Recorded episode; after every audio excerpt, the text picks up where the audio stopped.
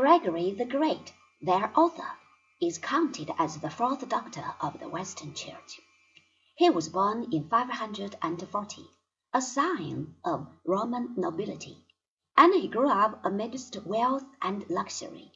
He received the sort of education befitting his state, though he did not learn Greek, an oversight that he could never make good in spite of six years' residence at the imperial court in later years. In 573 we find him as the prefect of the city, but shortly afterwards he seems to have felt the call.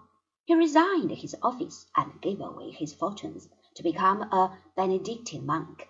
The harsh and frugal life that followed hard upon this remarkable conversion did prominent damage to his health.